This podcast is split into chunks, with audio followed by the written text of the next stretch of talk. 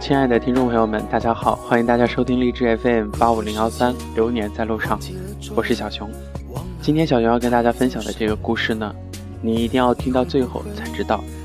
哦，原来故事的结局是这样的，令人啼笑皆非，又有一些可惜，还会让人觉得出乎意料。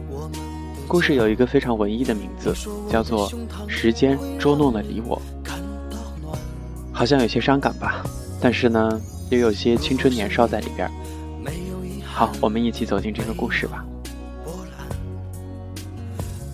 小镇上的男孩尤其喜欢跟风，前年流行连帽衫和胯胯裤，就一水的 hip hop；去年时兴冲锋衣，就个个都是登山运动员儿。再后来，不知道哪个商家引进了一批带灯泡的滑板鞋，一夜之间满大街都是。在路上好端端的走着，忽然迎面而来一群五彩霓虹灯，还以为前面发生了什么交通事故，拉起了路障。说起来，他们可不是所谓的不良少年，都是些十三四岁的孩子。我还在小镇上读书的那会儿，几乎每个同龄的男孩都会有一个捉弄对象。追根溯源的话，大概也是因为跟风的缘故。事情还得从一个男孩子说起，不知道他用了什么计策，将一个女孩骗进猪圈，险些被种猪当作交配对象。这件事情虽然不足以登刊上报，却在同龄人中间引发了轰动性的话题讨论，进而逐渐演变成了一股风潮。你知道的，这个年纪的男孩大都是群体生物，牵一发而动全身，要是因为不跟风而被孤立，是大为不妙的。当然，男孩子们捉弄的对象自然而然都是女孩。他们会在女孩的文具盒里面放毛毛虫，将女孩的日记藏在门框之上，或者是去信访室带走他们的信，又在男厕所的门口一脸坏笑地探出脑袋说：“你要是敢过来，我就还给你。”气得女孩子们面红耳赤，却又无可奈何，又大胆地走近两步。立刻被捣蛋鬼一把给拽进男厕所，引来一阵山呼海啸的惊呼。光屁股的男生们嗓门比女生还大。这些个捉弄伎俩简单拙劣，女孩子们被捉弄几次就守住了阵脚，甚至会联合起来进行反击。譬如一个被关进猪圈的女孩，她的女友们为她打抱不平，在午休时间霸占了校园广播站。深情地朗诵了一首肉麻至极的情书，名字叫做《致母猪》，最后署上了那个男孩的名字，令他一时成为所有同学的笑柄。除此之外，还有的女同学将卫生巾贴在男孩子们的书包背后，趁下课的时候在睡觉的男孩脸上涂鸦的恶作剧也屡见不鲜。总之，因为诸如此类的连环寻仇计划，小镇上的男孩女孩之间产生了巨大的隔阂。哪怕只是一句来自异性的问候，都要惶患于未然，生怕陷入对方的圈套。当然，那个时候我也有一个捉弄对象，秉着就近原则，他就是我的同桌，还见了班上的劳动委员。他的名字叫做李丽，人很高，还扎着高高的马尾，手长脚长的。因为他每次从狭窄的座位进出时总是磕磕碰碰的，我一直叫他傻个子。每次他扫地的时候来到我座位前。我都故意踩着他的笤帚，没几次高粱扎上的笤帚就秃了，但是他似乎并未察觉到我的恶作剧，只会踢踢我的椅子，责令我让开线，让我很沮丧。我也试过偷他的作业本，把他答案里的每一个数字之中的一全部都改成七。等到发作业的时候，我偷瞄到他作业本上全部全部都是大红叉。还有一次语文课朗诵。他负责领读课文，可是我在课前就偷偷的用白色的修改液，在他课本上偷偷的抹去了整整的一个自然段。等到他领读的时候，我死死的盯着他，他念到那儿就停了下来，全班同学都安静的注视着他。我强忍着笑意，准备迎接他惊慌失措的出丑，可是他只是抬了抬头，挑了挑眉说：“我嗓子有点不舒服，念不下去了。”连表情都没有一丝变化。我不得不承认，他有着超出同龄人的智慧和大度。在我认为该是最难越过去的难堪的时刻，他却好似挥一挥衣袖，前方就化为平地，甚至连问都不问一句：“这些恶作剧到底是谁做的呀？”我始终都无法捉弄到他，这也成了年少的我一个不能说的心结。可是，直到那一天，那一年的中考首次开始加试体育，我们为了那三十分，从初二就开始了军训班的生活。每天下午最后一节课会被空出来，由老师带队去操场上练习八百米和抛实心球。记得那天，他因为生理期请了假，独自留在教室里自习，而我则因为跑八百米的时候一不小心拉伤了小腿，一瘸一拐地挪回到教室休息。空荡荡的教室中央，我看到傻个子正伏在课桌上，似乎是睡着了。我看着他，脑中忽然又冒出一个新的恶作剧方案。我躲在他身后，轻轻地叫着他的名字：“李丽，李丽。”他还是一动不动的。我继续说：“我喜欢你，我喜欢你。”忽然之间，他像是热锅上的虾一样，从座位上噔一下弹起来，惊慌地四下张望。哈哈哈！我终于捉弄到了傻个子，我捂着肚子，忍不住哈哈大笑起来。可是奇怪的是，他没有像其他的女生那样破口大骂。他盯着我的眼睛，两只眼睛浑圆明亮。风揉乱了傻个子的刘海，但是他始终没有移开视线。我怔怔地望着他，很久。他的眼泪忽然掉了下来，一瞬间，泪水淹没了他清秀的脸颊。我当然没有经历过这样的事儿，搜肠刮肚，连一句像样的安慰话也说不出来。此刻的他，就好像有一种安静的活力。令往日那个拥挤的教室，好像一瞬间变得特别特别的空旷，连呼吸声都像是会传来无数句回音一样。第二天早晨，我来到教室，发现傻个子的位置已经空空如也。也就是在课上，老师说他转学了，随父母去了其他的城市，去了一个遥远而陌生的大城市。虽然我也知道，他肯定不是为我而转学。但是我总是会莫名其妙地想起他那天望着我的表情，还有那一串我解释不了的莫名其妙的泪水。这件事情伴随着升学的压力，渐渐地被我抛之脑后。我中考成绩不算好，父母托了很多关系，让我去了另一座城市的重点中学就读。在之后，我谈了恋爱，生平第一次牵了女孩的手，闻到了她柔软精致的嘴唇。像所有的男孩子一样，我愚蠢地问：“我是不是你第一个喜欢的人？”他害羞地点点头，也同样的问题问了我。就在他问我的那个瞬间，我忽然想起了曾经的傻个子，在那个金色的黄昏，没有人的教室里，我躲在他身后，悄悄地说了那一句：“我喜欢你。”时至今日，我无法说清当初我为什么会说那句话，我也再无从分辨当初的我是不是确实有那么一丁点儿喜欢他。但是他的模样却仿佛用锥子一样刻在我的心里，再也无法忘记。高考前，女朋友离开我，她说：“我明白你并不爱我，因为我从你的眼睛里看到了别人的影子。”这只是句为分手而敷衍了事的托词吧。但是我却开始愧疚。如果那天我不去捉弄傻个子，如果我提前知道他要转学的消息，我绝对不会在最后一刻用这样的方式去捉弄他。在我看来，他的眼泪应该是为我而流。那一年夏天，我如愿以偿地考到了心仪的学校，参加父母在家为我准备的小型庆祝会。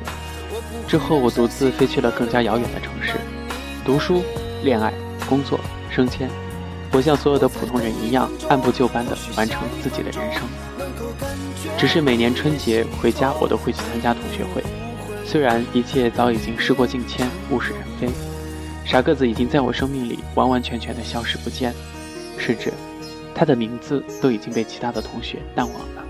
但是我却总是抱着侥幸的心理，希望能够再次遇见他，告诉他当初那个只是一个玩笑。可是。我却再也没有见过他。又过了些时间，我再次恋爱了。他是我的同事，我喜欢他的微笑和沉着，一切烦恼在他面前仿佛都是过眼云烟。我打电话给妈妈，介绍他和我妈妈认识。妈妈笑着说：“她的声音又轻又亮，一听就是个美人儿。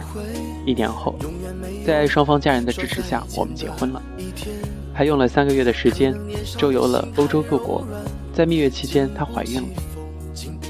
我爱极了这样的生活，好像乘着一辆驶向幸福的列车，连轰隆隆的声响都显得无比可爱。自然而然的，傻个子的模样在我的眼里越来越淡。成年的我已经接受了那个时候自己的幼稚。想想看，那一年我因为抛石星球差了两厘米不达标，悔恨的直流眼泪，恨不得当场撞死。但纵观整个人生的曲线图，这简直不值一提。我想，那次捉弄对于傻个子而言也没有那么重要吧。没准儿不到一个礼拜，他就已经忘记我了。我的婚姻生活令人羡慕，但职场上却不算如意。我的公司被海外集团收购了，面临大量的裁员，我也被无情的裁了。妻子却反而升了职，她安慰我说：“不如找个新东家，或者是自己创业，反正现在随便猫猫狗狗都在创业。”我没有说话，选择待在家里做起了家庭主妇，负责一日三餐和推着婴儿车去小区楼下晒太阳。人吧，一旦闲了下来，难免会有一些反常的行为。有时候我一整天一句话也不说，有时候因为怀才不遇而暴躁不堪。妻子认为我有一点抑郁，偷偷的就给我报了心理课程。当然了，我得去。虽然我并不认为自己有毛病，但是却无法拒绝，不能够拒绝妻子的好意吧。心理医生友好的跟我聊着天儿，让我放松。说出心中隐藏的烦恼，我摇摇头，好像确实没有。他不依不挠地说：“你闭上眼睛，用心去扫描你记忆深处的阴影。扫描个屁呀！谁知道怎么扫描？想象着扫描仪那道光的样子？但是鬼使神差的是，我告诉医生，我曾经捉弄过了傻个子的事儿。医生问我说：‘那你现在还喜不喜欢他？’我说：‘当然不喜欢他了，我最爱的人是我的妻子。’我是很坚定地摇着头说的。医生对我说：“你的反应告诉我，你潜意识里其实还是喜欢他的。”我想你说屁呢，简直是瞎扯。医生接着说：“你爱的妻子就是傻个子的投影，你别睁眼睛，继续想想，他们应该是有很多的共同点的。”虽然觉得这种心理暗示有点可笑，但是我还是照做了。不过想一想，确实也是这样。他们俩都是长手长脚，做起事来磕磕碰碰，笑容在脸上总是转瞬即逝，做事的方式也都很沉稳。而且他们的声音都很清脆，就连发型也一模一样，都是扎着高高的马尾。我惊惶不定地睁开眼睛，看到医生意味深长的笑容。他说：“你就别藏着掖着了，我看得出来，他是影响你最深的人。”你对目前生活所有的状态都取决于你当初对他的态度。你其实一直都喜欢他。狗屁！我摔了抱枕，起身走人。回到家，我尽量不去想那个变态的医生说的话，但是越是克制，就越忍不住去想。拿着妻子和傻个子做比较，不得不说，他们真的有太多的相似之处。难道傻个子才是我最爱的人？我被脑中蹦出的这个问题惊出了一身冷汗。当然，可想到的是，之后我再也没有去看过心理医生。妻子见状也不再管我，她始终都很纵容我，无论我犯了怎么样的过错，她都一笑了之，就像我是个长不大的孩子。想想当年，傻个子似乎也是这样对待我那些拙劣的恶作剧。该死的，怎么又想到他了？我狠狠地抽了自己一耳光。金钱是万恶之源，这句话说的不错。我的积蓄很快就花光了，常常口袋里一毛钱都没有。我当然不好意思向妻子开口，虽然是一家人，但好歹我也是个爷们儿。而且自从我失业之后，我和他的话题渐渐地变得少了，有时候只是临出门前敷衍了事的一个吻。再后来，他回到家里就坐在电脑前忙碌。而我只能够握着打蛋器打出一堆无聊的蛋花泡沫。发现妻子出轨是半年之后的事情。对不起，我好像太后知后觉了。我甚至觉得这大半错都在我的身上。我太过于关注自己了，完完全全的忽略了妻子。他和他的上司在一起打电话的时候，称谓都是用“亲爱的”，可是我竟然毫无反应，毫无察觉。离婚手续很快就办完了，孩子理所当然判给妻子。虽然很舍不得，很痛心，但是我也清楚自己的状况，并没有能力去抚养一个孩子，更何况是一个嗷嗷待哺的孩子。从民政局走出来，我和妻子，不对，应该是和前妻，假模假式的做了最后一次吻别。转过身，我想，傻个子，我一定要找到你。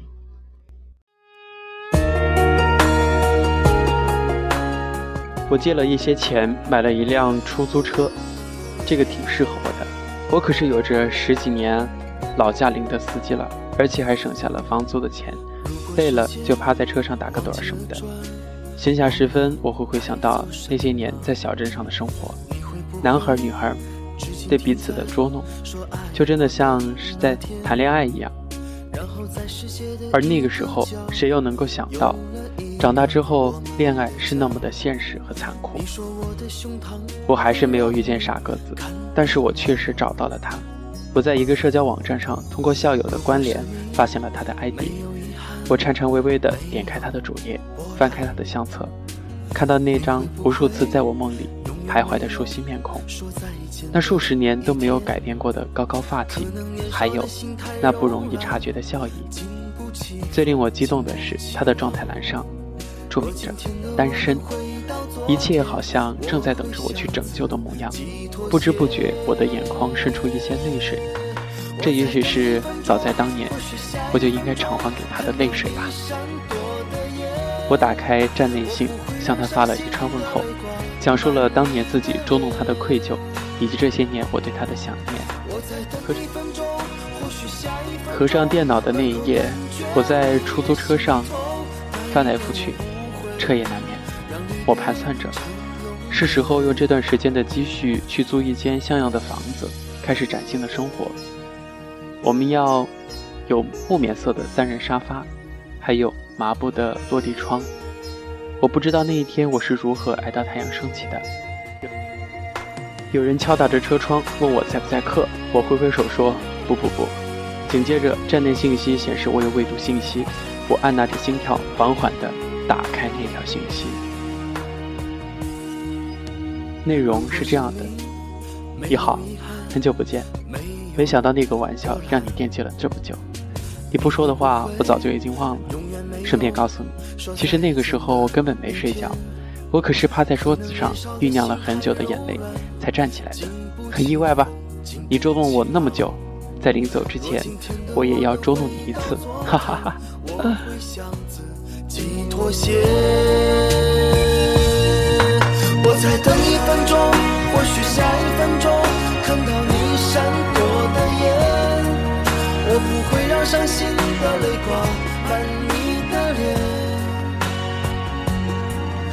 再等一分钟，或许下一分钟能够感觉你也心痛，那一年我不会让离别。